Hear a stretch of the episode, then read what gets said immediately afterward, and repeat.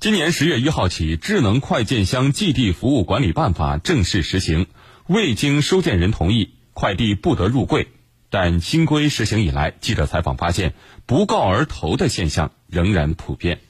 十月一号起实施的新规明确，使用智能快件箱投递快件应征得收件人的同意。收件人不同意使用智能快件箱投递快件的，应当按照快递服务合同约定的明址来提供投递服务。新规实施半个多月，不少消费者反映，现在提醒他们收取快递的依然不是快递小哥的电话，而是小区里智能快递柜的取件通知。我昨天就遇到快递员就打电话就说蜂巢那个箱子说有快件让我。拿，他放的时候是没有。申通、韵达、圆通等快递表示，已经要求网点按规定执行，并且纳入网点考核。快递员没有按照规矩行事，消费者有权投诉。但对新规的落实效果，很多快递员表示并不看好。有的客户，比如说他现在在开会或者在上班，打了电话他不接，前脚走，然后他马上一个电话，你又给我放在放在什么地方，就走冤枉路。我们一天都有三百多个件吧，你像双十一呀，根本就忙不过来，还别说打电话，你就是送货都没时间。